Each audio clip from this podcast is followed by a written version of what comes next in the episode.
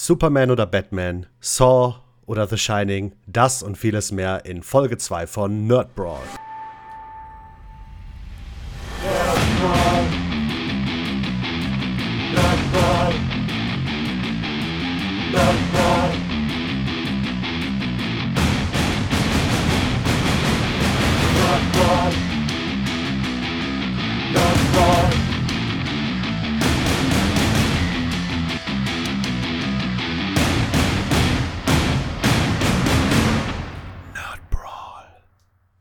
Hallo und herzlich willkommen zur zweiten Folge von Nerd Brawl.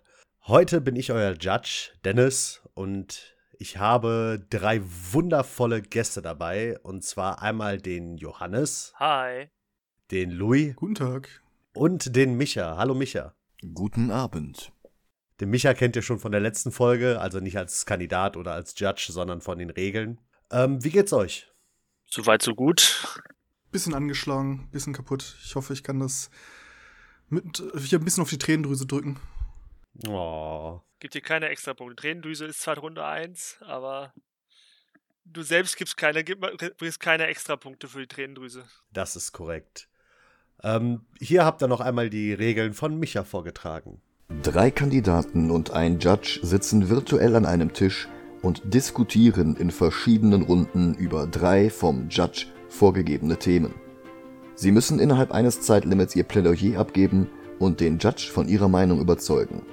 Die ersten beiden Runden sind direkte Fragen über bereits vorhandene Filme, Serien oder Games. Hier erhält die Person, die den Judge am meisten überzeugt, einen Punkt.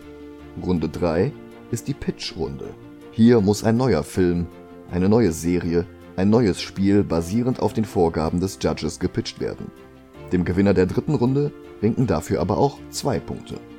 Am Ende treten die beiden Besten aus der Vorrunde im Finale in drei Speedrunden gegeneinander an, in denen sie sich spontan zwischen A oder B entscheiden und dann für gegensätzliche Positionen argumentieren müssen. Dem Gewinner winken Ruhm und Ehre und die Möglichkeit beim nächsten Mal Judge zu sein. Das waren die Regeln. Und ich würde sagen, wir beginnen direkt mit Runde 1. Runde 1 äh, Runde 1 startet Johannes. Ähm, er hat drei Minuten Zeit und was ist der traurigste Studio Ghibli-Film? Deine drei Minuten laufen. Alles klar. Für mich ist der traurigste Studio Ghibli-Film Wie der Wind sich hebt von Hayao Miyazaki. Und zwar, ich möchte mal kurz die Geschichte zusammen, zusammenfassen. Und zwar handelt die Geschichte vom jungen Jiro, der während der ersten, des Ersten Weltkriegs davon träumt, Flugzeuge zu bauen. Ein klassisches Thema des, von Miyazakis Film. Aber er träumt nicht davon, Flugzeuge zu bauen, irgendwie um Japan voranzubringen oder Kriege zu gewinnen. Einfach, er träumt einfach nur von Flugzeugen, weil er Flugzeuge einfach toll findet. in seinen Träumen sieht er auch immer wieder den italienischen Flugzeugbauer Caproni, der Graf Caproni, der ihn weiter animiert, Flugzeuge zu bauen. Er hat immer diese Visionen von den, von den großen Flugzeugen, die Caproni gebaut hat, und wird aufgenommen in die Riege des, des, des Meisters. Und so studiert er auch mit einem begnadeten Flugzeugbauer.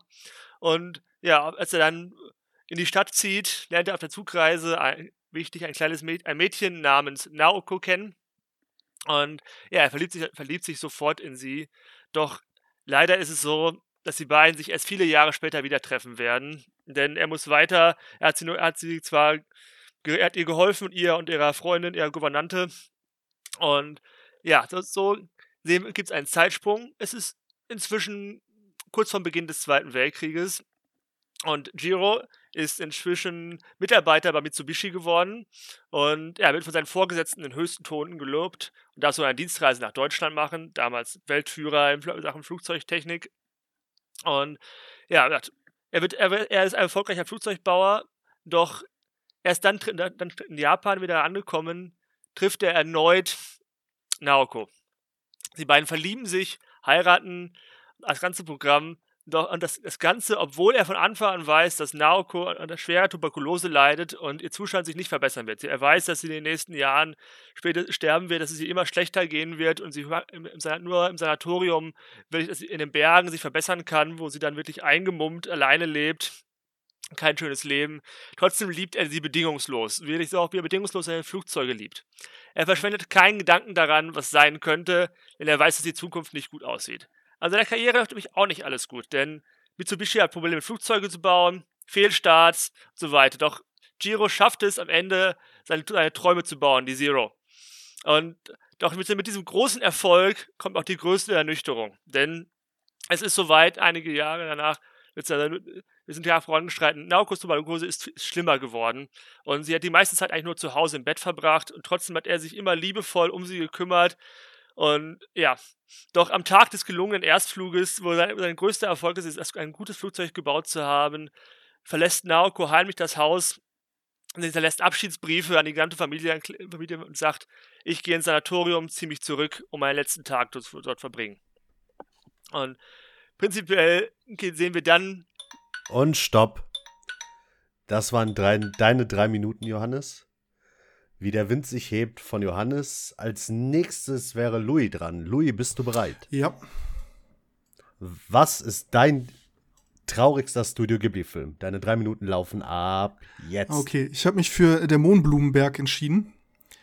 Und zwar aus dem Grund, äh, der Film handelt von äh, einer Schülerin und halt auch von ganz vielen anderen Schülern im Grunde, die ein ähm, ja, altes Haus wieder herrichten, um darin ihre Clubräume zu erhalten für ihre halt, wie es in Japan immer üblich ist, ähm, Clubräume, ne, Schulclubs. Das Ganze spielt äh, in kurz, also ja, ein paar Jahre nach dem Koreanischen Krieg und äh, hat so eine traurige Grundmelancholie, weil halt im Grunde, ähm, auch wenn der Film sehr lebensbejahend ist am Ende und hat auch immer wieder drüber, halt man immer wieder sieht, was für, also wie, wie schlimm dieser Krieg eigentlich war und wie viele Leute da, Leute, also ihre, ihre Eltern verloren haben oder Teile ihrer Eltern. Und ähm, das ist im Grunde äh, der Grund, warum ich finde, dass es relativ trauriger Film, obwohl er so lebensbejahend ist, weil man immer wieder, also die, der Film baut erst noch eine sehr schöne Liebesgeschichte auf, die dann beide, also die, die Hauptprotagonistin und der Hauptprotagonist quasi dann irgendwann in einem äh, in Akten rausfinden, dass sie eigentlich Geschwister sind. Was aber auch nicht so ganz stimmt, weil äh, der Vater von ihr ihn, den Sohn nur quasi äh, adoptiert hat nach dem äh, Zweiten Weltkrieg, weil er seine Eltern verloren hat, was beide aber nicht wussten. Und obwohl wie gesagt, es zeichnet ganz schön, finde ich, diese Nachkriegszeit auf, wo alle äh, wieder ins Leben zurückfinden und äh, verarbeiten, was sie verloren haben über diese Zeit. Das war's. Alles klar. Der Mohnblumenberg von Louis. Dann würde ich sagen, machen wir direkt weiter. Micha, bist du bereit? Ich bin bereit. Welcher ist für dich der traurigste Studio Ghibli-Film? Deine drei Minuten laufen jetzt. Wenn wir ignorieren, dass der absolut traurigste Film natürlich die letzten Glühwürmchen ist, dann äh, ist der zweite Platz definitiv Erinnerungen an Marnie. Denn der spielt im Gegensatz zu sehr vielen anderen Ghibli-Filmen nicht während irgendeines Weltkrieges oder in den 60ern, sondern heute. Da kann man sich wirklich direkt mit identifizieren.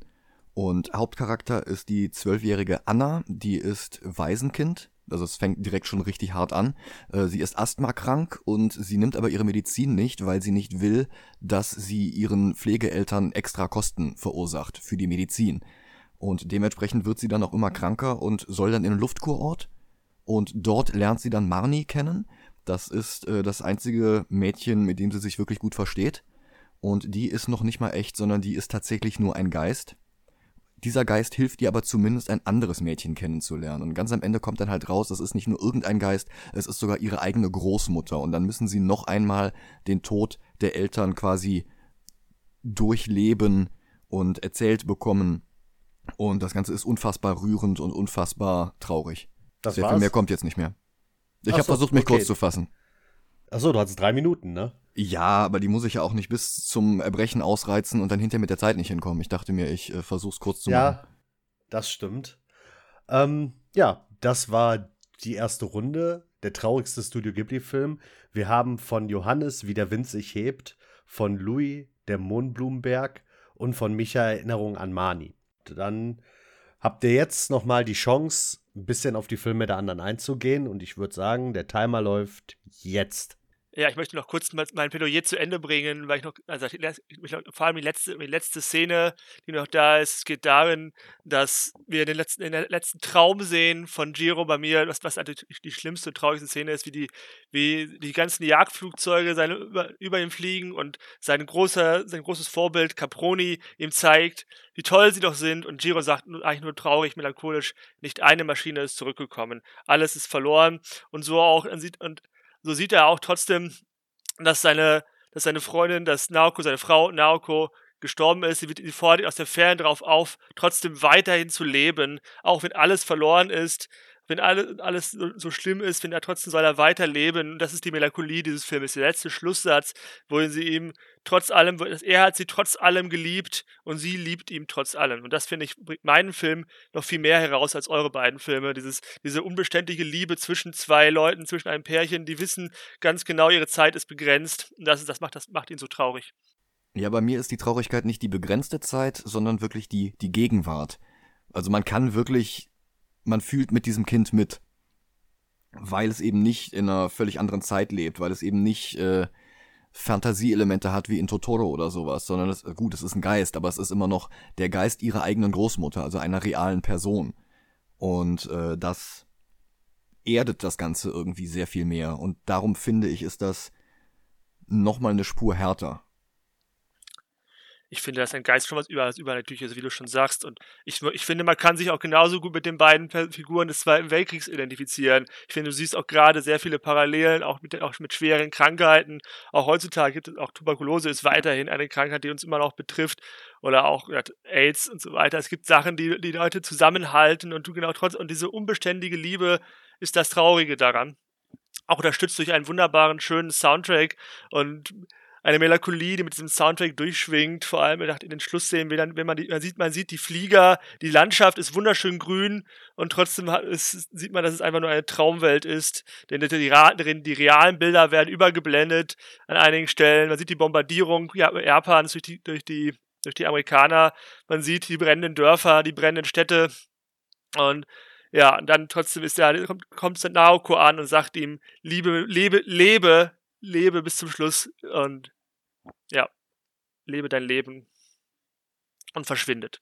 Ja, Kriegsjahren oder halt diese Melancholie, die zieht sich ja eigentlich durch alle ähm, Ghibli-Filme durch. Deswegen fand ich das auch echt schwer, die Frage. Muss ich zugestehen. Ja, das ähm, kann man so sagen. Ich, wie gesagt, was, was weil ich meine Notizen hier mich gerade gelöscht habe, auch sehr schlau, und ich mich gerade vorhin gehaspelt habe. Ähm, Im Großen und Ganzen hat, wie der Wind sich hebt, der, die gleiche Grund, das Grundtenor wie dem Mohnblumenberg.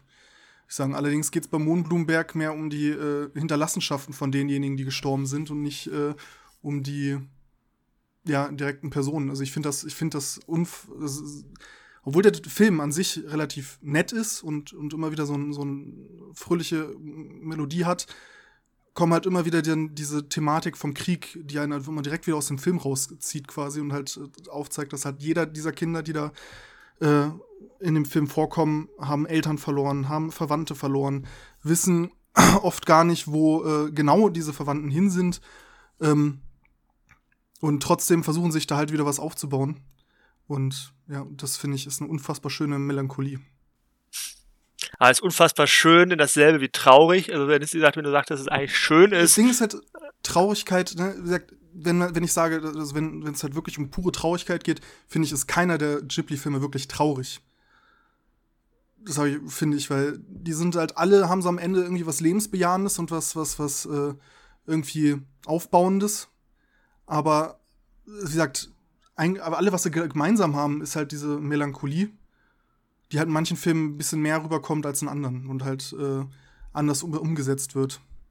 Aber so richtig, keine Ahnung, das, was richtig Trauriges passiert, ist eigentlich so, finde ich, oft nicht so richtig der Fall. Also.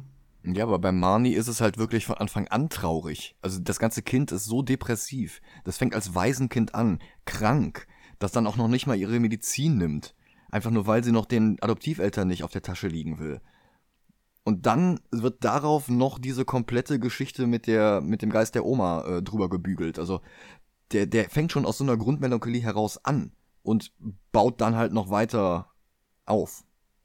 Ich finde, bei mir ist auch eine Grundmelancholie, der, dass Giro diesen Traum vom Träumen hat und es ist alles ein bisschen, du merkst, du, du weißt ganz genau, es, es geht um, es ist im Krieg, er hat erst, die ersten Träume sind vom Ersten Weltkrieg und dann geht, der, geht es weiter in den Zweiten Weltkrieg.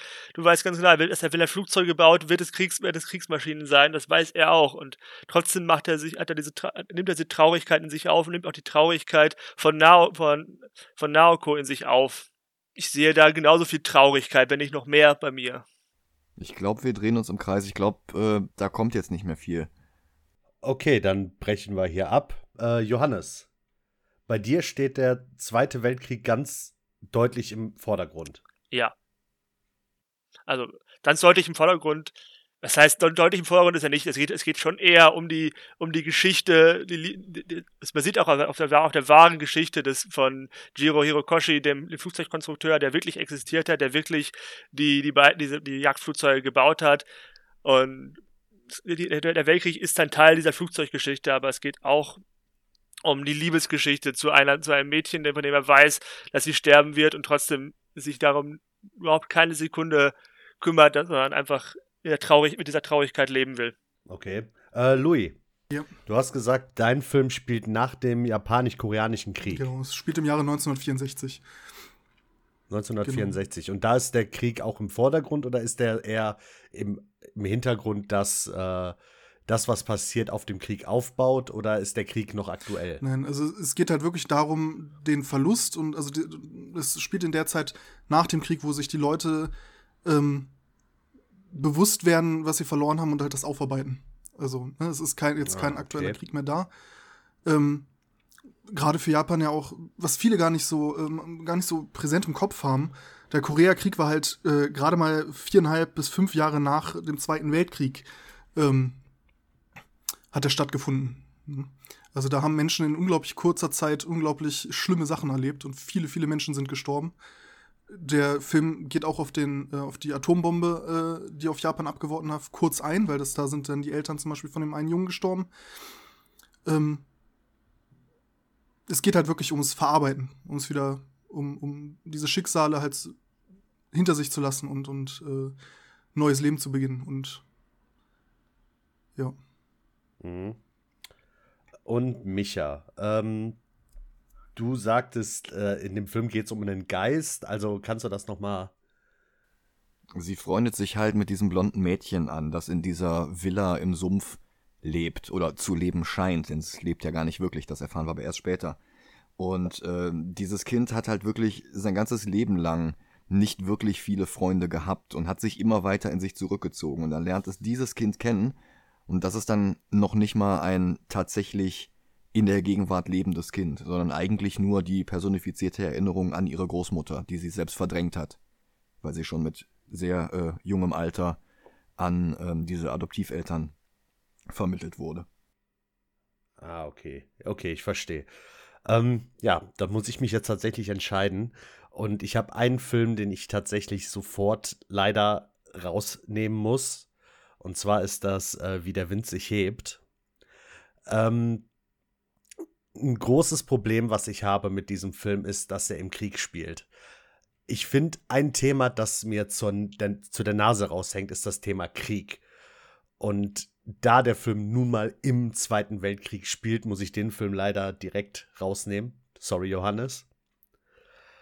Ähm, jetzt wird es ein bisschen schwieriger das, was Louis gesagt hat, erinnert mich sehr stark, also von, den, von dem Schicksal der Charaktere, erinnert mich sehr stark an ähm, Grave of the Fireflies, beziehungsweise die letzten Glühwürmchen. Nichtsdestotrotz hat der Film äh, der Mohnblumenberg mit dem Krieg zu tun und deswegen geht der erste Punkt an Micha. Juhu! Ja, Glückwunsch, Micha. Vielen Dank. Erster Punkt für dich. Ähm, ich würde direkt sagen, wir kommen zur Runde 2. Runde 2. Louis, bist du bereit? Ich hoffe es. Alles klar, dann die Frage war, der beste Film, in dem Musik der Hauptfokus ist. Louis, deine drei Minuten beginnen jetzt. Okay, ich habe mich für West Side Story entschieden, aus dem Jahre 1961. Einfach aus dem Grund, der ist, ich habe mir den letztens erstmal wieder, wieder angesehen, gerade aus, aus, auch als äh, Sicht von jemandem, der mit Kameras und äh, Videografie ein bisschen was zu tun hat, beruflich, ist der für damalige Zeit unglaublich gut gefilmt. Es ist eine richtig gute äh, Lichtsetzung passiert damals schon äh, und lässt sich heute so sogar ja fast noch so gucken wie ein moderner Film. Außerdem wird tatsächlich nächstes Jahr eine Neuverfilmung rauskommen von West Side Story. Also dieser Jahr, Film aus dem Jahr 1961 schafft es tatsächlich 60 Jahre später immer noch äh, ja, aktuell zu sein und wird auch in vielen popkulturellen ähm, Serien und äh, Thematiken immer wieder genannt. Und warum ist der beste Musikfilm? Nun, ähm, der ganze Film baut eigentlich im Grunde auf nur Musik auf. Es ist ein, ja, ein Musical, kann man sagen. Es geht darum, um äh, zwei äh, rivalisierende Gangs, die Jets und die äh, Sharks in Amerika, wo sich halt so ein bisschen Romeo und Julia mäßig äh, ja die Hauptfiguren verlieben. Die, der eine kommt aus äh, von, von den Jets, der, die andere ist äh, die Schwester vom, von einem der Sharks. Und ja, was auch super rüberkommt in dem Film ist, dass die Jets und die Sharks äh, immer unterschiedlich mit porträtiert werden, was die Musik angeht. Und da sind wir wieder beim Thema. Ne? Die Jets sind zum einen werden mehr äh, mit pro dem progressiven Musikstil der, der 50er Jahre und den modernen quasi Musik der Zeit porträtiert, porträtiert, genau. Ähm, während die Sharks, die lateinamerikanische äh, Gruppe, Puerto, Puerto Ricaner, wenn ich mich richtig entsinne, ähm, halt hauptsächlich mit äh, lateinamerikanischen Tanzmusik begleitet wird. Also immer wenn die auftauchen und ähm, ihre Choreografien abziehen, die zum Teil schon äh, Kultstatus haben, kommt halt auch dann die Musik, die zu den jeweiligen Charakteren passt. Und das äh, finde ich, der Film ist halt nicht nur ein Film, der über Musik spielt, wie jetzt die ganzen letzten Jahren die ähm, Biografien von irgendwelchen Musikern, sondern der Film funktioniert halt nur, halt hauptsächlich über diese Musik, durch diese Musik und ist halt seit über, fast über 60 Jahren, ich glaube 49 ist der, ist die Idee oder ist das geschrieben worden, äh, das ganze Stück, ähm, halt immer aktuell geblieben und ist halt einfach ein zeitloser Klassiker. Wunderbar, dann ist deine Zeit auch vorbei. Louis hat sich West Side Story ausgesucht. Als nächstes wäre Micha dran. Ja. Micha, bist du bereit? Ich bin bereit. Was ist in deinen Augen der beste Film, in dem Musik der Hauptfokus ist? Deine drei Minuten starten jetzt. Meine Wahl fällt auf Baby Driver von Regisseur Edgar Wright. Das ist ein Film, der nicht nur über Musik spielt, denn der sich nicht nur um Musik dreht, sondern der sich in erster Linie um das Sampling dreht und sich mit Sampling befasst, was ja nun durchaus auch Teil der Musik ist und was durch die Musik im Film immer wieder dargestellt wird. Der ganze Film ist im Endeffekt die äh, Idee von anderen Heist-Movies und anderen Fluchtwagen-Movies. Also es gibt ja Driver oder sowas zum Beispiel. Und äh, Baby Driver ist quasi das, nur mit ähm, mit, mit geremixten ähm, äh, Ideen. Das heißt, äh, diese ganze Idee, dass er der Fluchtwagenfahrer ist, der äh, die Wartezeit mit Musik überspielt, das hat Edgar Wright selber schon mal in einem Videoclip äh, verarbeitet. Und zwar ähm, äh, Blues Song von Mint Royale. Und alles, was in diesem Film gesprochen wird, taucht später nochmal auf, geremixed teilweise wortwörtlich, weil er selber das durch ein Soundprogramm jagt und dann bearbeitet, teilweise aber auch, weil er Fernsehen guckt und die Dialogzeilen im Fernsehen später in einem ganz anderen Kontext benutzt werden. Die ganzen Heists, also diese ganzen Raubzüge, sind in unterschiedlichen äh, Zusammenstellungen von Figuren und der letzte Heist ist ein Remix aus den bisherigen Teams, wo dann quasi das Beste von allem zusammengestellt wird. Und das Beste ist, der ganze Soundtrack ist diagetisch, das heißt, er hat die ganze Zeit Kopfhörer an und wenn er die Kopfhörer rauszieht, ist die Musik auch weg. Und die Musik, die er hört, ist perfekt geschnitten auf die Action. Jeder Schuss ist auf den Beat. Jedes Schlittern ist auf den Beat. Das Fahren ist komplett auf die Musik zugeschnitten. Das hat Edgar Wright äh, und seine äh, äh, Tontechniker und, und äh, Editors haben das dermaßen perfektioniert. Alleine der ganze Vorspann, der in einem Take gedreht wird und im Hintergrund tauchen die Textzeilen, die im Lied auftauchen, nochmal als Graffiti auf oder werden dargestellt. Und das ist, das ist äh, ein unfassbares Meisterwerk, das total untergegangen ist. Und kein anderer Film hat sich besser mit Sampling au äh, auseinandergesetzt. Oder mit Musik. Alles klar. Das waren Michas drei Minuten. Ähm, Micha hat sich für Baby Driver entschieden. Dann kommen wir nun zu Johannes. Johannes, bist du bereit? Äh, ja, ich bin bereit. Was ist für dich der beste Film, in dem Musik der Hauptfokus ist? Deine drei Minuten laufen jetzt. Für mich ist der beste Film mit Musik Blues Brothers von John Landis. Und zwar geht es darum, dass die beiden Blues Brothers, Jake und Elwood Blues, zwei, sagen wir mal eher gescheiterte Existenzen. Jake kommt gerade aus dem Gefängnis wieder, sein Bruder Elwood ist, hat auch nicht den besten Job, sind beide im Waisenhaus aufgewachsen in Chicago.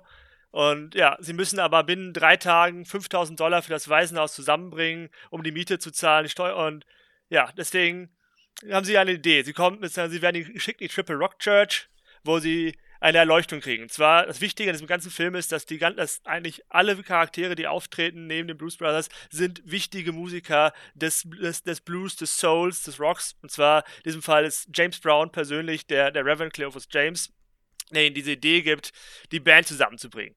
Und die Band, ihre alte Bluesband, ist natürlich also eigentlich auch alles berühmte Blues- und Bluesmusiker.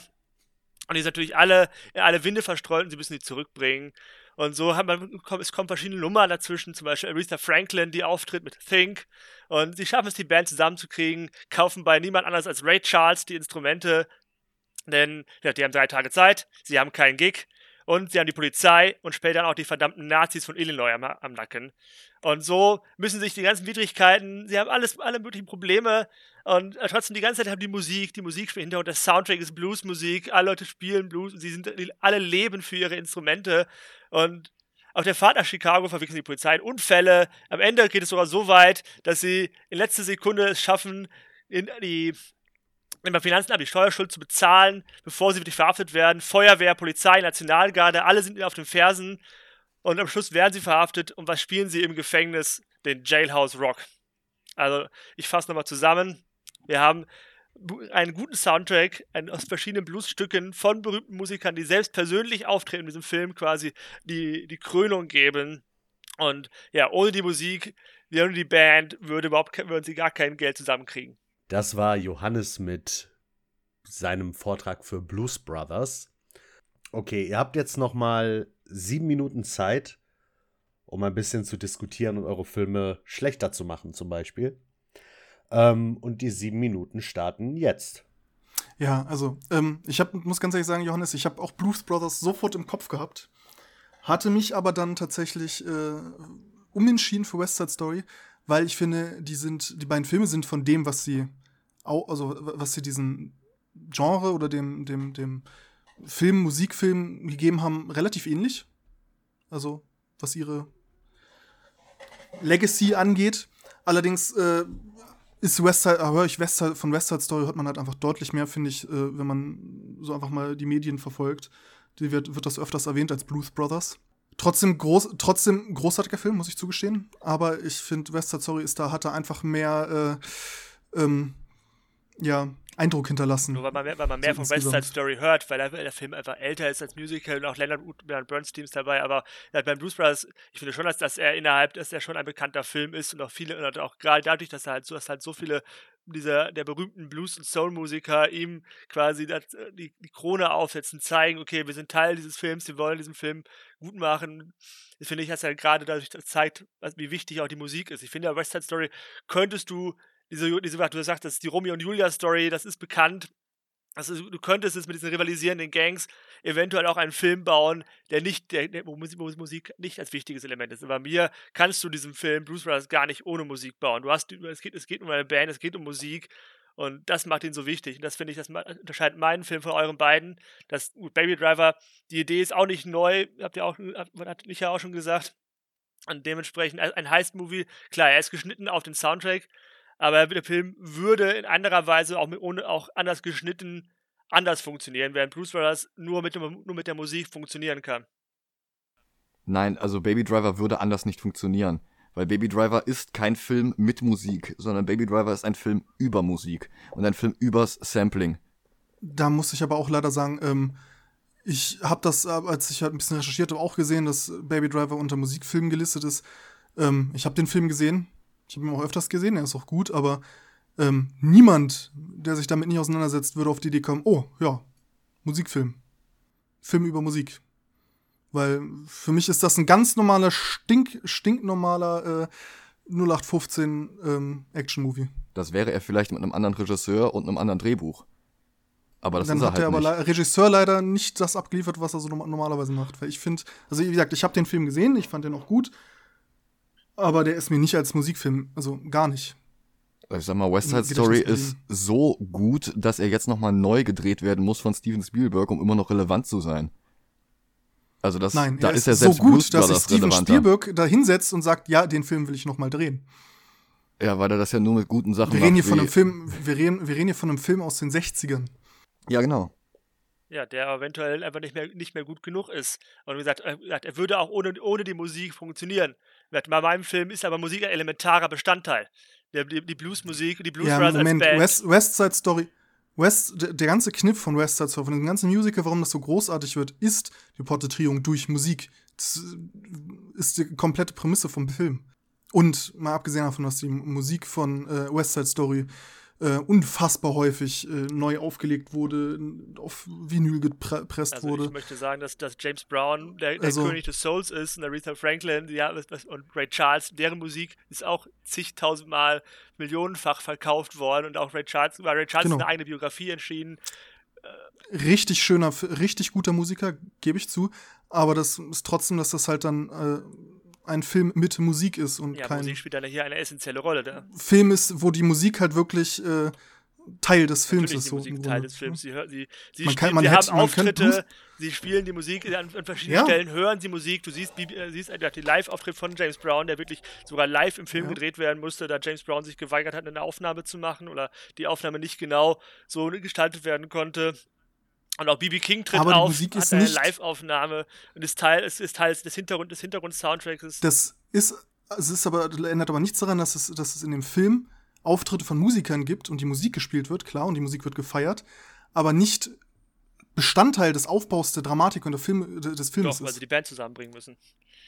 Ja, die, das ist aber, äh, wird aber nicht unterstützt durch irgendwelche speziellen äh, Musik, wie halt bei West Side Story, wo jeder Auftritt, jeder, jede äh, von, von den Gangs oder von, von Personen ihre eigenen musikalische äh, Note hat, die unterschiedbar sein kann, ist. Aber bei Blues Brothers hast du deine eigenen musikalischen Noten. Wie schon gesagt, du hast bei, bei als, als sie Matt Guitar Murphy treffen wollen, ist, ist deine Frau Aretha Franklin, die da ankommt und erstmal sagt, think about it, was machst du da überhaupt? Think. Und, und, und dann kommt sie dann kommt natürlich dazu, ihren Song zu bringen. Und so, das ist immer wieder gibt es verschiedene, Themen, die auftreten zu diesen verschiedenen Typen. Auch gesagt, Ray Charles, Rays Musikladen, Ray Charles, dann kommt dann Ray, das Piano macht gerade gar keine Action. Natürlich, Ray Charles setzt sich dran, Aber das ist halt Musik dieser Menschen für diese Menschen so. Ne? Also das ist ja, äh, Ray Charles hat diese Musik geschrieben und sie ist dann in diesem Film. ja, sie ist, aber, sie ist Bestandteil des Aber Films. sie ist nicht für diesen Film, sie, aber sie ist nicht für diesen Film geschrieben worden. Ja, sie ist nicht für den Film geschrieben worden, trotzdem ist sie elementarer Bestandteil des Filmes. Sie ist Teil des. des Durchaus, klar, weil es ist ein wichtiger Film über Teil Musik, aber es ist halt nicht so. Aber die Musik ist halt, ne, also der Soundtrack ist halt nicht so auf West, also, also auf den Film zugeschnitten geschrieben worden, wie es bei West Side Story der Fall ist. Also Oder keiner- tatsächlich dann bei Baby Driver der Fall ist. Also ne? keiner der drei Filme hat wirklich Musik, die für den Film geschrieben wurde. Die West Side Story Musik war eigentlich für ein Bühnenmusical geschrieben. Das ist dann halt bloß irgendwann verfilmt worden. Und die Blues Brothers Songs sind großartig in den Film eingebaut, aber das könnte theoretisch auch jeder andere Song von Ray Charles oder jeder andere Song von Aretha Franklin sein. Wenn man ihn denn auch mit einem Alibi-Satz vorher anmoderiert. Aber bei Baby, Driver ist es halt wirklich wichtig, dass diese Sachen so perfekt mit allem harmonieren, dass es in sich übergeht, dass ähm, Ich finde, ich weiß nicht, also wie gesagt, es ist mir nie aufgefallen beim Gucken von diesem Film. Und auch als ich das jetzt wusste, habe ich mir den Film heute nochmal angeguckt oder halt zur Hälfte. Und ich finde halt einfach so, ähm, ich, ich merke merk dann nicht, nichts, dass das irgendwie besonders cool gesampelt oder geschnitten ist. Es ist halt wie je, in jedem anderen Actionfilm auch mit Musik hinterlegt so. Und das ist für mich das, was ich aus dem Film wahrgenommen Ich und finde auch, dass mitgenommen Musik habe. da nicht der elementare Bestandteil ist. Der elementare Bestandteil ist, ist Baby und, und, seine, und sein Trauma. Und stopp. So, das war die Diskussionsrunde. Ich habe aber tatsächlich noch ein paar Fragen an euch. Und ich fange mit Louis an. Ähm, diese ganze Geschichte Jets versus Sharks und dass sie beide ihre eigene Musik haben. Wie verdeutlicht sich das denn? Ich, also, mir fehlt so ein bisschen. Battlen die sich auch gegenseitig oder wa- Zum Teil was für einen das Krieg auch. haben die? Das also will ich wissen. es gibt da so eine schöne, schöne Hintergas-Schlägerei-Szene, wo die halt eine richtig schöne Choreografie haben. Ähm, aber im Großen und Ganzen geht das auch, wenn die Jets auftreten oder wenn die Jets gerade im, im, im Film äh, ihre äh, quasi Szenen haben, dann wird bestimmte Musikrichtung gespielt, also ne, bestimmte Melodien, bestimmte Akkorde, äh, immer halt ein relativ treibender, hektischer Rhythmus zum Beispiel. Ähm, große Tonsprünge und sowas, also das ist halt, es hat halt, äh, also es wird halt mit der Musik eine, also eine Charakterisierung dieser, äh, dieser Banden ähm, vollzogen. Ja, während okay. halt bei den, bei den Sharks halt, wenn die auftauchen oder wenn die gerade Bestandteil sind, ist halt mehr um, äh, ne, dann mit den latinischen, lateinamerikanischen äh, Musik zu tun hat und halt. Ja, aber ist das, ist das nur, ist die Musik drüber gelegt oder ist das, dass die Musik im Hintergrund läuft und die äh, Charaktere in dem Film so wie der Zuschauer die Musik hört? Ähm, so ein bisschen von beiden, weil, ne, meistens oder häufig ist es ein Musical, ne? Ähm, sind die Szenenaufbau halt, es wird getanzt, dann wird gesungen, dann wird gesprochen. Hm? Also okay. es ist nicht so, dass der, äh, dass die Musik quasi das komplett übernimmt. Also, sondern okay. es, es, unterstützt halt einfach nur das, was, da, was man da sieht. Gut, ich verstehe. Dann kommen wir zu einer Frage für Micha. Und zwar, Micha, ist Geht es in dem Film Baby Driver wirklich um die Musik oder um die Sounds, die die Musik wiedergibt? Teils, teils. Also der Vorspann zum Beispiel würde mit keinem anderen Lied funktionieren, das zufällig denselben Rhythmus hat. Weil der Vorspann halt wirklich ein Gesamtkunstwerk ist, der die Lyrics des Songs auf mehrfacher Weise repliziert. Und das geht halt anders nicht. Und die Sachen, okay. die er halt später hört, äh, die sind zum Teil halt einfach nur das, was er selbst hört, woraufhin die komplette Dramaturgie des Filmes und sämtliche Action halt auf diese Musik zugeschnitten ist, weil er halt quasi die Schlüsselfigur ist, die äh, den Film, also durch deren Augen und deren Ohren wir den Film wahrnehmen.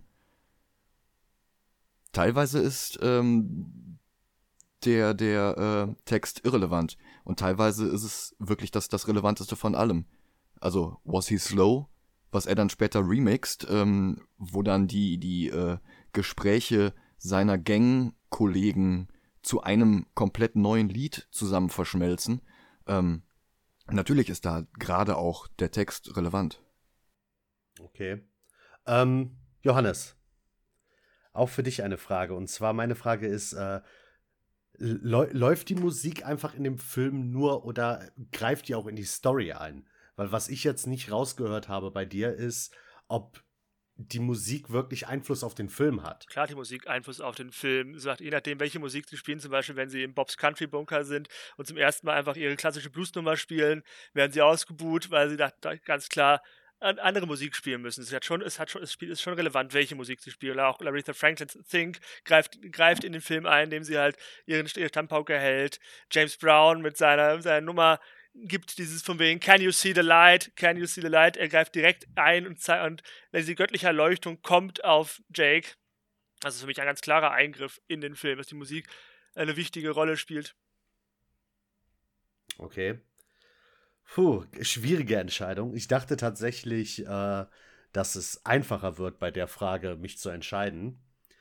Ähm, was jetzt in eurer Runde selber niemand gemacht hat von euch. Ihr seid nie auf einzelne Lieder eingegangen. Ihr habt jetzt nicht gesagt, ja, und bei der Stelle kommt das und das Lied und das ist wichtig, das ich weil.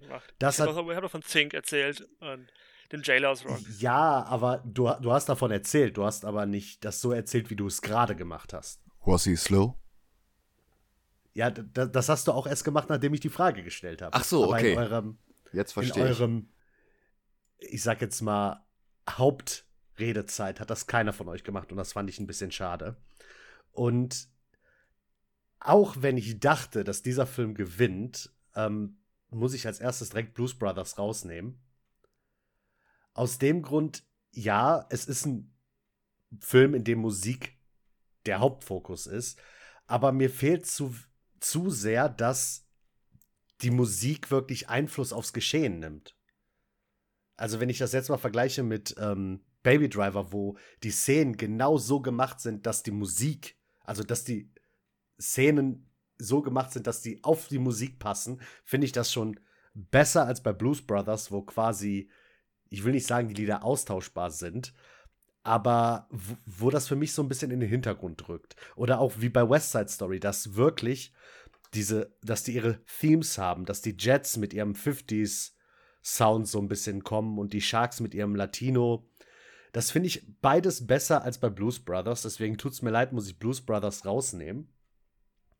Ähm, ja, und damit ist der Gewinner, und das hätte ich tatsächlich nicht gedacht, West Side Story. Glückwunsch. Ähm, ja, Baby Driver ist ein guter Film. Ein richtig guter Film. Aber weswegen West Side Story jetzt gewonnen hat, ich mag das, dass du diese Aufteilung hast, dass die Gruppe hat ihre Musik, die Gruppe hat ihre Musik. Und das ist für mich so ein bisschen wie so ein Battle, welche Musik jetzt quasi gewinnt. Und deswegen tut es mir leid, Micha äh, bekommt West Side Story den Punkt. Ja, ist ja okay. Alles klar, dann kommen wir nun zum Pitch. Der Pitch. Und diesmal fängt Micha an. Und zwar, der Pitch ist ein neuer Mischfilm. Mischfilm heißt in diesem Fall Realfilm plus Animation, wie zum Beispiel Space Jam, Roger Rabbit, Mary Poppins. Ähm, auch der Pokémon-Film Detective Pikachu ist ein Mischfilm. Bist du bereit, Micha? Ich bin bereit. Dann laufen deine drei Minuten ab jetzt. Der Film, den ich pitche, ist nichts anderes als Batman und Superman World's Finest. Wobei der Kniff daran ist, dass die beiden Gegner Mixes-Piddleick und Batmite sind, die beide animiert sind. Der eine als klassischer Cartoon, der andere als, ähm, ich sag mal, zeitgenössische CGI-Figur.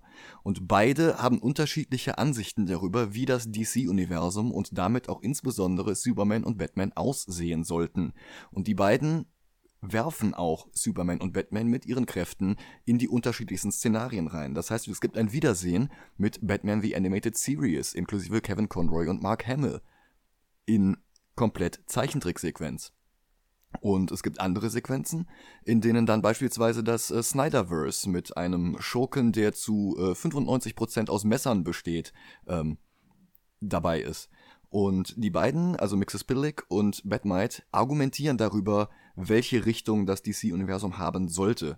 Und am Ende kommt heraus, dass es nur als Synthese aus beidem funktioniert, aus Lächeln und aus Brutalität und äh, harten äh, Momenten. Und dass letzten Endes äh, DC Comics sowohl erwachsen als auch für Kinder sein müssen und dementsprechend auch Superman und Batman so sein müssen. Danach könnte man theoretisch das komplette DC-Filmuniversum ohne eine weitere Crisis neu ausgerichtet weiterlaufen lassen. Schön. Das war's da, äh, nehme ich an. Ja, wenn du nicht noch Fragen hast. Das kommt später. Okay. Dann ist als nächstes Johannes. Johannes, dann pitche mir mal deinen Mich-Film. Deine drei Minuten laufen ab jetzt. Ich habe mir lange überlegt und ich bin zu dem Schluss gekommen, dass ich gerne sehen würde Kingdom Hearts von John Favreau. Und zwar Disney hat, hat ist, das ist Kingdom Hearts ist ja eine Mischung aus verschiedenen Elementen. Wir haben Final Fantasy, wir haben auch, auch die Kingdom Hearts Charaktere und wir haben Disney Charaktere. Und wir haben also die menschlichen, die Menschen werden von realen Schauspielern dargestellt. Also wir haben Sora, Kyrie, Rico. Ich, hab, ich bin mir nicht so ganz sicher beim Cast, da würde ich gleich nochmal drauf eingehen. Und wir haben die animierten Disney-Charaktere. Also wir haben Goofy und Donald, wir haben König Mickey, und in Kingdom Hearts geht es ja darum, dass die Welt gerettet wird von realen Charakteren, die entsprechend mit Disney-Charakteren zusammenarbeiten müssen. Und John Favreau ist aber auch bekannt dafür, Verfilmungen gut zu machen. Er kann Fans und Kritiker gleichermaßen erfreuen. Jetzt natürlich alle Videospielverfilmungen sind schwierig. Ich glaube trotzdem daran, dass in diesem Fall er alles richtig machen wird.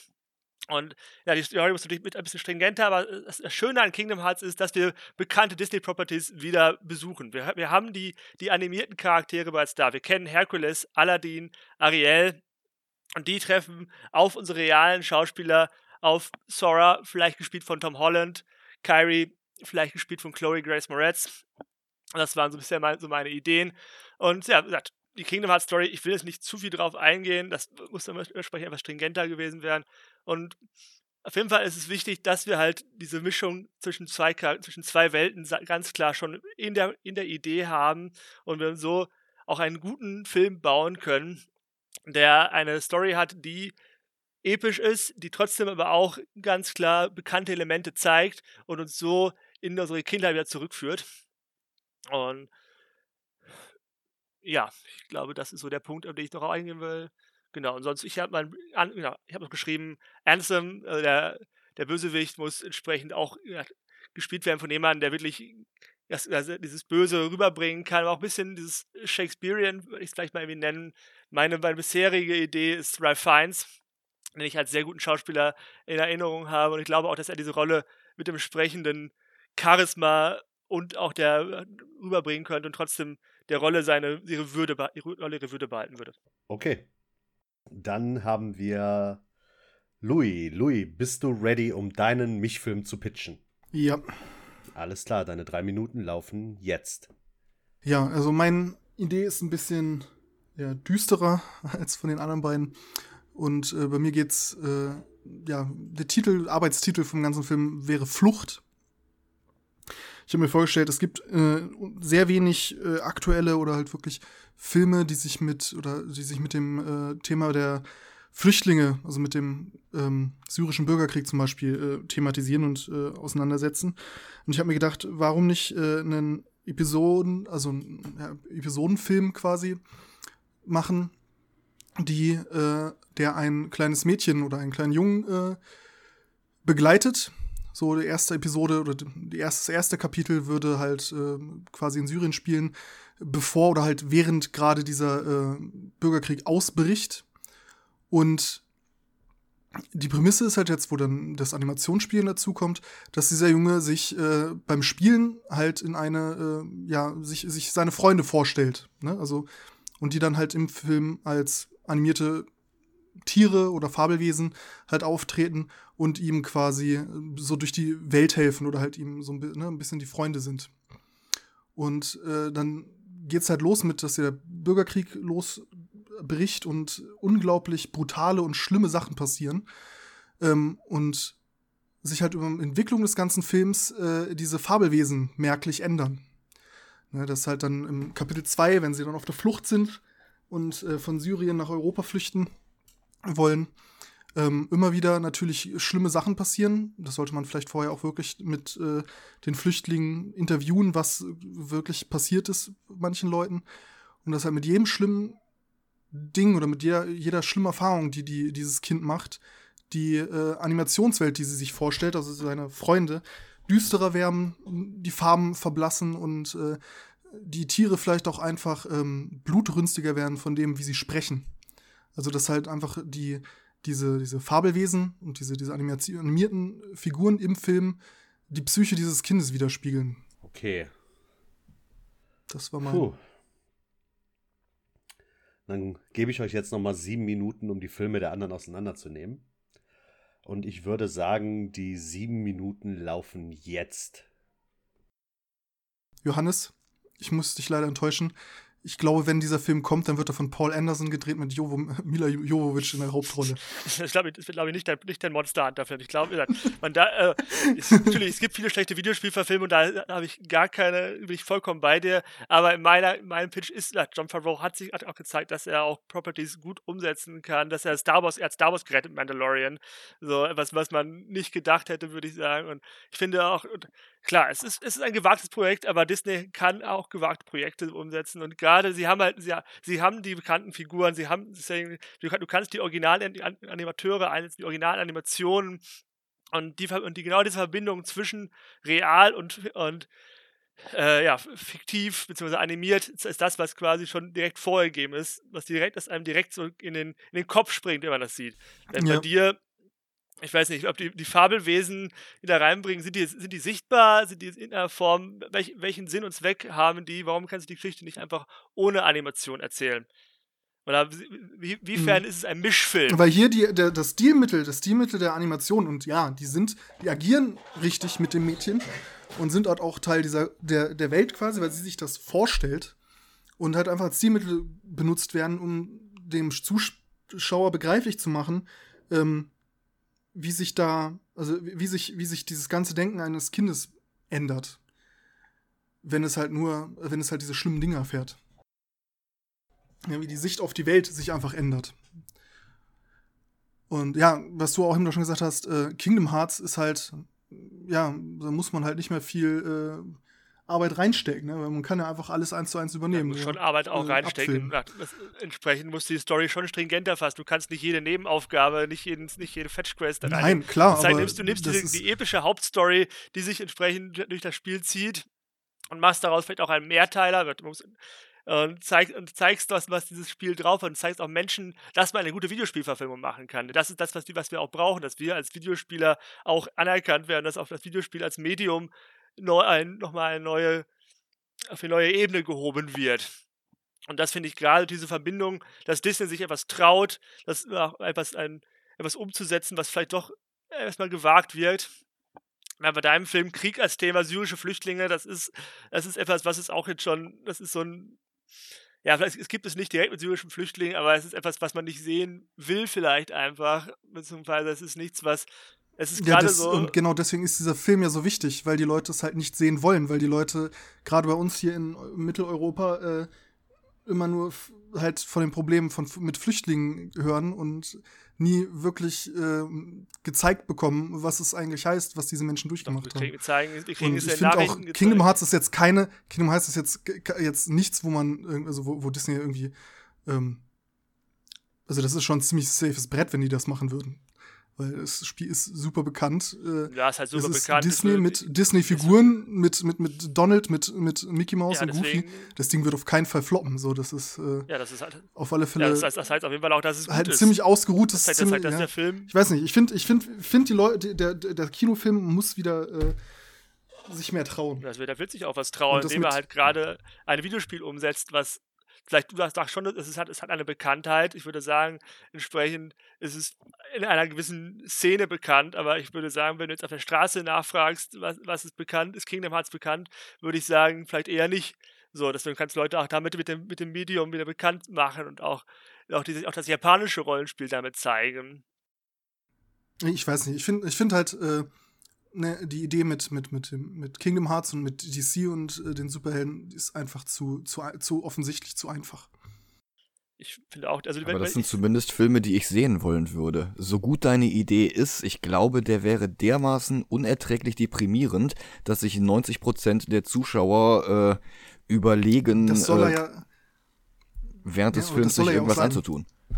Ja, natürlich soll er das sein, aber trotz alledem muss ein Film auch irgendwo unterhalten können und äh, eine Spur von Eskapismus haben. Also genau. muss, muss nicht, aber man muss sich natürlich auch darauf einlassen können. Mhm. Also ich finde, Film ist auch eine Sache, äh, wo man Kritik äußert oder halt auch einfach ähm, eine, eine, Agenda mitverfolgen möchte. Und es muss nicht nur immer einfach äh, sich berieseln lassen sein.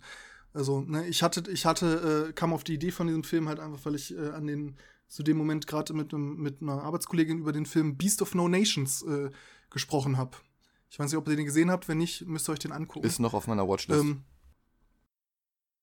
dass es halt auch einfach mal Filme braucht oder die den Menschen ganz brutal ehrlich ins Gesicht zeigen, was Sache ist in, hier in dieser Welt, was pa Dinge passiert sind, die ho ich hoffe, bei manchen Menschen einen, einen, Anreiz schaffen, nachzudenken und halt vielleicht ihre Einsicht gegenüber der Flüchtlingspolitik oder sowas halt zu überdenken. Aber also, ne, könnte man sowas nicht einfach als Dokumentation einfach auch zeigen? Was brauchst du? Äh, Nein. Du brauchst für keinerlei Spielfilm. Weil eine Dokumentation eigentlich eine sachliche Betrachtung von Dingen ist. Und das soll der Film halt nicht sein. Der Film soll äh, schon Emotionen wecken und halt äh, durch das Zielmittel von dem Trick Filmfiguren in diesem Film, die sich bis zum Ende des Films verändern und äh, halt ähm, ja abgefuckter werden. Also wirklich, wirklich äh, man halt dadurch halt diese, diese Interpretation hat oder halt, halt das, äh, das darstellt, wie sich einfach diese Menschen, wie sich die Psyche dieser Menschen ändert, wie, wie äh, auf der Blick der, auf die Welt eine andere wird. Ich finde aber, dieses Stilmittel macht den Film eigentlich eher schlechter, weil ich glaube, gerade du, lenkst von der eigentlichen Message ab mit, dem, mit der Animation. Die, äh, du auf die, auf die Psyche des, willst auf die Psyche des Kindes eingeben, zeigst aber dann Animationen, die den, den Zuschauer dann eher verwirren, als wirklich äh, eine, stringente, eine stringente Handlung vorantreiben. Und ich finde auch, dass ja, stringente Handlung, ich finde auch, glaub, dass dein, deine Handlung mich ja einfach zu kompliziert wird mit den ganzen, sie werfen ihn dahin in die Sache und die Sache, das, das mag für Fans interessant sein, aber ein Gesamtfilm, ein DC-Film mit, mit, realen Schauspielern und, und den ganzen Animationsschauspielern muss da entsprechend halt auch entsprechend Leute ansprechen und du hast dann doch sehr spezielle. Ja, das hätte halt was Episodenhaftes. Ich wollte sagen, ich habe äh, in Kingdom Hearts ganze drei Stunden schon rein, mittlerweile reingespielt und ich habe immer noch zum Fick keine Ahnung, was dieses Spiel eigentlich von mir möchte. Also und schon stopp. alleine. Und stopp. Ich habe jetzt noch ein paar Fragen. Ein paar schwerwiegende Fragen. Und zwar fange ich mit Micha an. Ja, gerne. Ähm, du hast ja gesagt, die beiden Hauptfiguren jetzt neben äh, Mixelpixelic und Batmite mhm. sind Batman und Superman. Ja. Wer spielt sie? Am Anfang müsste ich vom DCEU ausgehen und hätte Affleck und Cavill. Und im Laufe des Films würde sich das dann ändern. Und am Ende des Films haben wir, wer auch immer danach die Rollen spielen sollte. Wenn Affleck sich bereitschlagen lässt, den Film, äh, so weit weiter Filme drehen zu wollen, die halt nicht im Snyderverse-Ton sind, mit äh, deprimiert und grau in grau und Martha, sondern halt wirklich äh, mehr All Ages, dann darf das auch gerne weiterhin okay. Affleck sein. Und ansonsten kann man die Rolle halt neu casten. Mhm. Johannes. Ähm, Kingdom Hearts. Ähm, wird das so sein, dass die Welten, in die sie reisen, animiert sind? Oder wirst du, wird das eine Welt sein, in der das alles spielt? Es wird, es wird also die, die Hauptwelt, äh, die Startwelt wird, wird real sein und dann die verschiedenen Disney-Welten, in die sie reisen, äh, reis, reisen werden, natürlich, werden entsprechend animiert sein. Das heißt, du hast schon auch reale Schauspieler in der animierten Welt. Du hast teilweise auch Überschneidungen von real zu das war zu animiert, so wie Mary Poppins als Beispiel gezeigt hat, dass, dass es Möglichkeiten gibt, beides ineinander überfließen zu lassen mit guten Kostümen, entsprechend den, den Übergang weich zu gestalten, dass es nicht irgendwie ein harter, also ein harter Übergang sein wird. Und so finde ich, dass es im Ganzen auf jeden Fall diesen Twist gibt, oder die, die schöne Nostalgie von Kingdom Hearts und Disney vereint mit der, mit der Genialität von realen Schauspielern. Okay, ich habe sogar noch eine Frage. Ähm, wird es die Original, also soweit es geht, die Originalsprecher haben aus den Filmen oder wird das komplett neu synchronisiert also, werden? Also wie gesagt, entsprechend Schauspieler musst du andere nehmen für die realen Schauspieler, du weil äh, ja, ja, mir geht's, mir geht's für um die, Disney-Welten Disney würde ich schon versuchen, so nah wie möglich an den Originalsprechern zu bleiben. So, sofern die auch auch im Deutschen möchte ich natürlich, natürlich versuchen, da entsprechend die Original-Disney-Sprecher dieser Figuren zu kriegen. Ist nicht immer einfach. Einige sind ja leider auch, auch verstorben und so weiter. Aber ich würde versuchen, dem Ganzen dafür immer dasselbe Feeling zu geben. Okay, ich habe noch eine Frage an dich. ja. Und zwar, ähm, die Disney-Filme, es ist ja nicht, dass die Disney-Filme in Kingdom Hearts aus einer Zeit stammen, sondern sie stammen ja aus Jahrzehnten, unterschiedlichen Jahrzehnten der Geschichte. Ähm, werden die alle denselben Animationsstil haben oder wird das so sein, dass die äh, älteren Filme alle handgezeichnet dann sind und die neueren mehr mit Computertechnik? Mm, ja, also der erste Teil wird ja schon eher, also Kinder Arts 1 wird ja schon eher mit den handgezeichneten. Also die Filme, die ich jetzt gerade so im Kopf habe, sind erstmal mit Hercules, Aladdin und Ariel. Das wird erstmal, das wird erstmal die, die, erstmal, werden das die drei wichtigsten Welten zu Beginn sein. Die sind natürlich alle handgezeichnet. Ob wir dann in weiteren Teilen auf die CGI-Welten eingehen, also auf, auf Tangled, das müsste man noch sehen. Ich würde aber sagen, dass man vielleicht auch eher eine handgezeichnete Version nimmt, um, den, so, um das Ganze ein bisschen nicht flüssiger darzustellen. Okay. Dann äh, Louis. Ja. Ich habe eine Frage, was ich nicht so ganz rausgehört habe. Ist das so, dass das alles in der realen Welt spielt und die ähm, imaginären Freunde animiert sind? Oder stellst du dir da so eine Art Sucker Punch vor, wo der Junge oder das Mädchen sich in eine Welt rettet, wo seine imaginären Freunde wohnen und leben? Ja, so eine Mischung aus beiden. Also natürlich äh, spielt das in unserer Welt, weil es ist eine, eine Geschichte, die in dieser Welt stattfindet. Ähm, aber das Kind sich halt äh, bestimmte Sachen halt einen einfach vorstellt oder einbildet, die dann halt in diese Animations-, ähm, also im, im Trick, Zeichentrick dann umgesetzt werden. Also die, die Freunde von ihr, also halt die, die, die Begleiter, ähm, reden auch mit ihr, bringen ihr, ihr Dinge oder halt besonders böse Menschen oder böse Taten werden auch äh, dann halt als, als Monster dargestellt. Ähm, also es ist eine Mischung so ein bisschen aus beiden. Also Okay. Hauptkulisse ist unsere Welt. Okay. ähm, dann muss ich von vorne weg direkt sagen, äh, was ihr mit dem Pitch machen musstet. Ihr musstet mich ja überzeugen.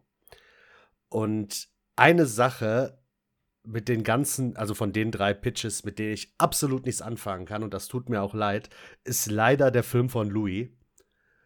Weil ich kann mir halt nicht vorstellen, dass das ein Film ist, den du ja, aber mal mit, ganz, mit ganz allen, nein, nein, nein, nein, Moment, Moment, Moment, den du, den jeder gucken kann. Und mir geht's bei sowas, geht's mir immer darum, dass die breite Masse einen Film gucken kann. Und wenn das Ja, so aber dann düster wir ist, nur auf Popcorn-Kino Kino beschränkt. Wie willst du Äh, denn die Story von Louis. Kingdom Hearts Louis, Louis, Louis, genau das ist es. Ich, ich bin halt so, ich gucke mir solche Filme nicht an. Und du hast es auch selber gesagt, die Leute wollen diesen Film nicht gucken. Das hast du selber in deinen drei Minuten, äh, in deinem Pitch gesagt. Und du verlierst mich leider mit solchen Filmen total. Es tut mir wirklich leid, auch wenn das ein ernstes Thema ist und ich das unterstütze, dass man dieses Thema der breiten Masse nochmal darlegt, damit die es verstehen, dass es sowas gibt und dass sowas immer noch aktuell ist. Aber mich als, in Anführungszeichen, Geldgeber verlierst du damit leider total. Kommen wir zu Micha und Johannes. Ähm, als ich mit Micha darüber geredet habe, dass es genau eine Art von Film gibt, die sofort bei mir gewonnen hätte, sagte er Kingdom Hearts und ich habe mit Nein geantwortet. Jetzt ist es aber so, dass ich bei dem Pitch, den Micha mir gesagt hat, ich verstehe, dass es ein verdammt guter Film sein könnte und dass ich als Fan sehr viel Spaß daran hätte und da ist eine Anspielung und da ist eine Anspielung und da ist eine Anspielung. Leider fehlt mir eine Sache und das ist, George ich Clooney? weiß nicht, ob, nein, ich weiß nicht, ob die breite Masse daran Spaß hätte. So, das klingt nach mir, äh, das klingt für mich nach einem Film, der so, so Fanservice vom Feinsten. Du hast äh, Kevin Conroy noch mal als Batman, du hast Mark Hamill noch mal als Joker, du hast wahrscheinlich, da hast du noch mal eine Anspielung auf das, da hast du eine Anspielung auf das. Ja, ich fände super geil, aber als Geldgeber diesen Film zu produzieren, denke ich an die breite Masse und da muss ich dir leider wie Louis eine Absage geben, weil es, glaube ich, nicht die breite Masse so krass ansprechen würde. Und deswegen gehen die zwei Punkte an Johannes, Phew. was ich nicht gedacht hätte. Ich, hätte, ich war auch erstaunt. Ich habe auch lange überlegt. Aber es freut mich, dass du mir die zwei Punkte gibst. Ich hoffe, dass, dass John Favreau meinen Pitch erhört und einen wirklich guten Kingdom Hearts Film macht. Ich weiß, es wird schwierig.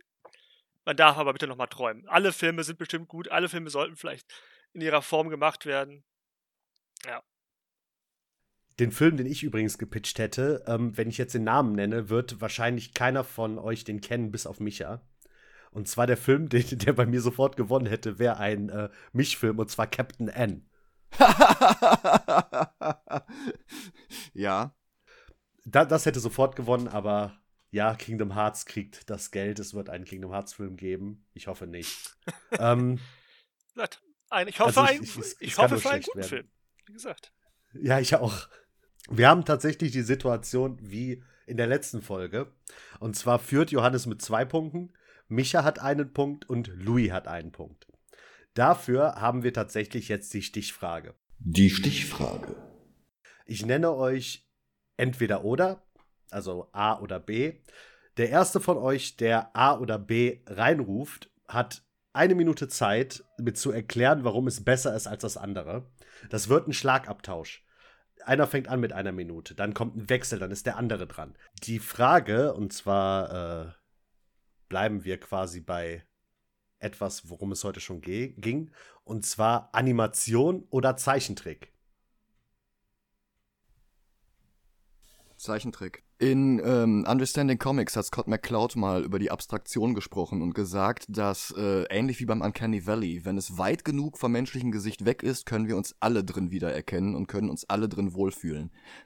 CGI ist oft zu realistisch und oft zu nah am echten Menschen. Da ist diese Abstraktion nicht so groß und darum fällt es einem etwas schwerer, sich da rein zu versetzen. Und darum gewinnt Zeichentrick gegenüber Animation eigentlich immer. Alles klar, Louis. Ja, muss ich zustimmen. Hätte ich auch genommen. So Zeichentrick okay. besiegt äh, Animation um Länge, gerade wenn es wirklich äh, oldschool auf Glasplatten mit Handbemalung ist. Also gibst du quasi auf. Ja. Louis, dann tut's mir leid. Dann bist du jetzt leider raus. Shit happens. Und wir kommen zum Finale. Das Finale. Ich habe drei Fragen hier und jede Frage hat wieder diesen Schlagabtausch. Okay. Ihr habt 30 Sekunden. Ihr dürft wie einfach reinrufen, sobald ich entweder oder gestellt habe. Und das erste, was wir haben, ist Film oder Serie. Film. Nicht jeder hat die Zeit, um sich auf eine Serie einzulassen, egal ob man sie jetzt am Stück bingen kann oder ob man sie womöglich äh, über Monate hinweg Woche für Woche gucken kann. Das heißt, ein Film ist in sich abgeschlossen und wenn er gut ankommt, dann kann man immer noch eine Fortsetzung bringen, ein oder zwei Jahre später. Und von daher ist ein Film in sich ein schlüssigeres Gesamtwerk. Äh, ja, eine Serie bietet aber einfach eine, eine Story, kannst du über viel längere Zeit erzählen. Während einem Film musst du sich sehr schnell sehr viel komprimieren, während eine Serie dir einfach Zeit lassen kannst. Du kannst Charakterentwicklung bringen und du kannst eine Serie auch, wenn man die Zeit hat, kann man, muss man, es geht ja nicht um Zeit, es geht auch darum, einfach zu gucken, ah, ich kann, ich kann jede Serie einfach auch abschnittsweise gucken. Ein Film muss ich mir, will ich immer mindestens zwei, vielleicht sogar drei Stunden für einen langen Film Zeit nehmen. Serie kann ich kürzere Zeitabschnitte gucken. Das setzt aber auch voraus, dass deine Serie nicht weggecancelt wird, was ja durchaus häufiger mal passiert. Dass die, die, nach einer Staffel mit einem Cliffhanger endet und nie mehr weitergeht. Oder dass die nach einer halben Staffel sogar schon eingestellt wird. Guck dir Firefly an. Guck dir so Sachen an wie Clerks The Animated Series. Davon liefen nur zwei Folgen außerhalb der Reihenfolge und danach wurde das Ganze eingestellt. Dann produziere ich lieber einen Film. Wenn der floppt, dann habe ich trotzdem den ganzen Film und damit eine gesamte Story du hast nicht immer eine gesamte Story, zum Beispiel bei vielen Filmen wie jetzt hier Percy Jackson oder auch Artemis Fowl. Du hast viele, viele Reihen, die angefangen worden sind, die auch, die versuchen, einen Film zu erklären, eine Story, die aber eigentlich dann am Ende, weil sie einfach so schlecht sind, weil sie die Story nicht zusammenfassen können, beziehungsweise dann einfach enden auch auf einem Cliffhanger und die, und weil sie einen Flop der Kinokasse keine Fortsetzung kriegen. Dementsprechend hast du auf jeden Fall beim hast du einer Serie hast du mindestens eine Staffel oder eine halbe Staffel, die du der, die du mehr, wo du mehr Charakterentwicklung zeigst. Ich würde nicht sagen, dass du mindestens eine halbe Staffel hast. Das, das kann halt genauso weggecancelt werden. Aber ein Film ist halt zumindest ein in sich abgeschlossenes Werk. Ob jetzt die äh, Regisseure und Drehbuchautoren den Fehler machen und sagen, okay, wir hauen das jetzt voller Sequel-Bait mit einem dicken Cliffhanger am Ende und lösen das dann einfach nie auf, weil der Film floppt, das ist ja nochmal ein Problem des Regisseurs und des Drehbuchautoren. Aber an sich hast du die Möglichkeit, eine abgeschlossene Geschichte zu erzählen, was du mit ein, zwei Episoden von der Serie meistens nicht kannst. Meistens, aber manchmal schon. Auch Serien können, auch, in, auch jede Serie kann auch zum Beispiel, wenn wir Black Mirror angucken, kann jede, in jeder Serienepisode was anderes passieren und du eine, jede Serienepisode kann eigenständig für sich stehen. Etwas Episodenhafte ist auch das, was eine Serie äh, die Idee gibt. Und ob du nur eine episodische Story zählst oder eine Gesamtstory, beides ist möglich. Ähm, ja, das waren auf jeden Fall gute Argumente. Und mein erster Punkt, weil ich die Argumente tatsächlich besser fand, geht an Johannes. Ähm, wenn ich zwei Folgen einer Serie gucke und sie mir nicht gefällt, bin ich nicht so mad, wie wenn ich einen ganzen Film gucke und er mir nicht gefällt.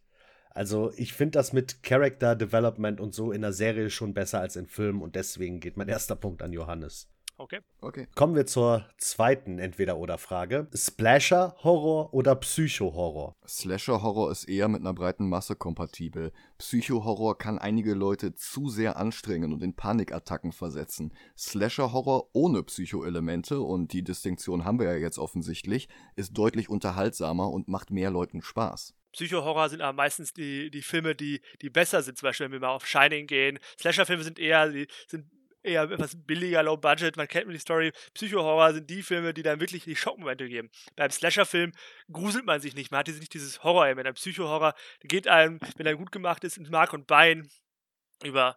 Man fühlt mit den Charakteren, man fühlt die Welt. Ja, aber das ist ja manchen Leuten gerade eben zu viel.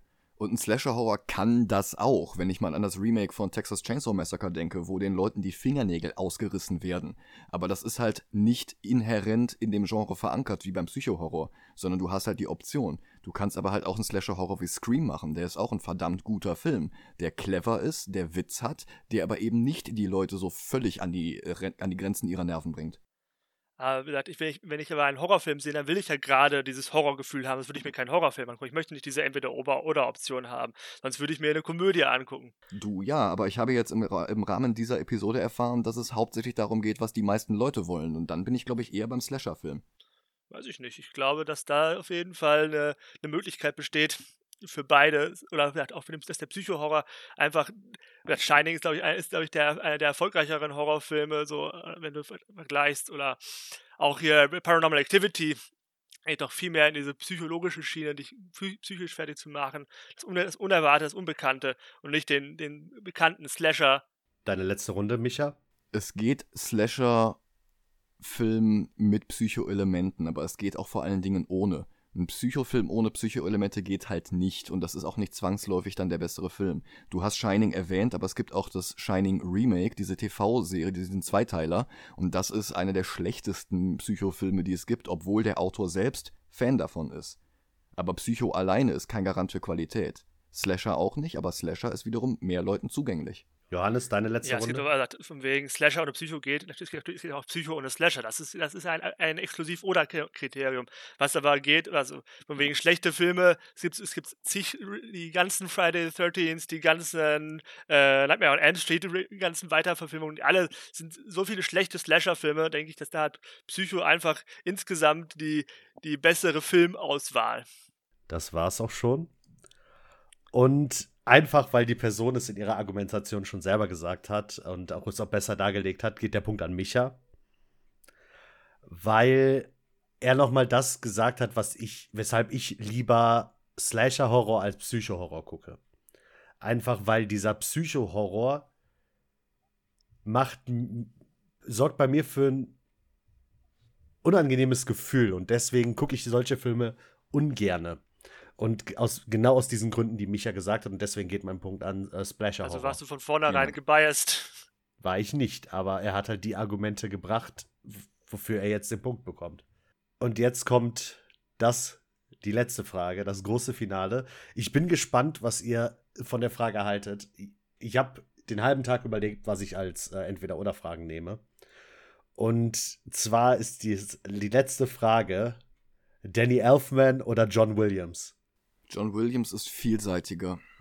John Williams hat nicht jedes Mal ein Lalalalalala. John Williams hat sowohl Filme wie Jurassic Park oder E.T. oder Star Wars oder Superman, aber der hat halt auch ruhigere Filme, bei denen man eigentlich gar nicht damit rechnet, dass es John Williams ist. Also Munich ist von ihm. Danny Elfman war ist auch, ist halt, also ich finde, John Williams gerade sehr repetitiv ist. John Williams hat immer dieses Badam, dieses, dieses, dieses Orchestrale. Danny Elfman ist halt auch Rockmusiker, das heißt, er kann einfach auch Sachen einbauen, die du gar nicht denkst. Auch finde, dass, dass, dass gerade auch dieses in Burton hat er nicht nur dieses Lalala, er hat viele verschiedene Ideen. Das, das Mars Theme ist deutlich, deutlich anders. Das Batman-Theme, du hast nicht nur Lalalala, du zeigst äh, verschiedene Nuancen, die sich aufbauen, von episch bis hin zu, zu normal. Also ich finde, dass das egal welches Elfman-Theme ist, das klingt dann doch irgendwie alles wieder wie die Simpsons. Also wie der Vorspann von den Simpsons.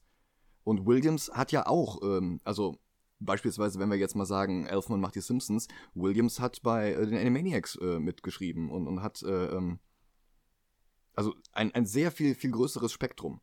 Ich finde, Williams Spektrum ist, John Williams ist der, ist der Klassiker, der, der, immer genannt wird, was, was bei Filmmusik. Äh, es ist, es ist das, das Bekannte, das, ist das kennt man einfach schon. John Williams macht, macht nichts Neues mehr. Er ist einfach, er ist ausgelutscht. Er hatte nicht mehr diesen den, den Beat von früher. Das Star, auch Star Wars ist eigentlich auch nur äh, eine, eine Repetition eines alten eines alten Or Orchesterthemas. Er, hat eigentlich, er kann eigentlich nichts Neues, wenn Elfman neue Ideen aufgebaut hat. Ja, aber vergleich mal das, das John Williams-Theme von Superman mit dem Danny Elfman-Theme von Spider-Man. Elfman bleibt da gar nicht im Gedächtnis. Also kannst du aus dem Stand äh, äh, zehn Elfman-Filme wirklich aufzählen? Also bei Williams kann ich das problemlos und sie sind alle unterschiedlich. Bei Danny Elfman fallen mir doch eine ganze Menge ein, würde ich sagen. Gerade die ganzen Tim Burton-Filme, die, wo er viel mitgearbeitet hat und sonst auch, ich glaube, mh, hm, ähm, ja, also er hat Sleepy Hollow hat er mitgemacht, er hat äh, Batman hat er gemacht, er hat Ed Wood, er hat etwa mit den Scherenhänden, Nightmare Before Christmas oder auch, ja, auch Spider-Man ist mir nicht ein nicht, ein nicht Tim Burton-Film. Also er kann, er kann auch, er kann auch immer definitiv und auch Corpse Rider, wo er ganz klar diesen gute Themes hat, auch dieses, dieses funkige, wo er wirklich auch ja das ist echt schwierig. Und als ich mir die Frage aufgeschrieben habe, war es sogar noch schwieriger als jetzt gerade. Weil beide halt einfach Filme haben, wo ich den Soundtrack einfach nur liebe. Ähm, und ich brauche tatsächlich gerade nochmal Zeit zum Überlegen, weil ich. Ihr habt beide gute Argumente gebracht. So, Micha hat zum Beispiel gesagt, dass äh, John Williams die Themes hat, die länger im Kopf bleiben. Danny Elfman hat aber, und da muss ich Johannes zustimmen, hat, er ist halt Rockmusiker und hat deshalb mehr, ich will jetzt nicht sagen Möglichkeiten, aber von Danny Elfman würde ich persönlich, könnte ich alles erwarten. Ich werde das jetzt an einer Aussage entscheiden. Und zwar, John Williams hat Superman gemacht, richtig, Micha? Ja. Danny Elfman hat Batman gemacht und ich glaube, mein, mein Punkt geht an Batman. Phew, also Danny Elfman damit. An, an Danny Elfman. Damit Glückwunsch an Johannes. Vielen Dank. Glückwunsch auch an Micha. Es war ein harter Kampf. Ich, also John Williams. Ja. Ich bin ja schon wirklich froh, dass ich als einmal einspringender Gast jetzt nicht nächstes Mal den Judge machen muss. muss, muss der Gewinner ja nicht. Das ist dem Gewinner überlassen. Wenn der Gewinner sagt, ich möchte Judge sein, ah, okay. dann darf er, aber er kann auch sagen, nee, möchte ich nicht. Dann wird jemand anderes der Judge. Ah, alles klar. Ja. Ich bin immer noch gerade tatsächlich jetzt ohne Witz fertig wegen Danny Elfman oder John Williams. weil ich glaube, ich könnte für gar nichts argumentieren, weil ich beide persönlich gleich geil finde. Ja, ich auch. Aber ja, man muss halt für was argumentieren. Das ist das Prinzip dieses, dieses Spiels, zu sagen, der, das eine Genau. ist, deins ist scheiße, meins ist gut. Ob wenn ich John Williams auch großartig finde, aber natürlich muss ich jetzt im Laufe dieses Spiels sagen, er ist super schlecht. Nein. alles klar, ich bedanke mich auf jeden Fall für alle Zuhörer und an meine drei Teilnehmer, Johannes, Louis und Micha. Danke, dass ihr euch Zeit genommen habt. Danke, dass ich mitmachen durfte. Ja, sehr gerne. Und ja, damit der Sieger für Folge 2 ist Johannes. danke, danke. Wir hören uns in zwei Wochen und macht es gut. Ciao, ciao. Tschüss. Tschüss.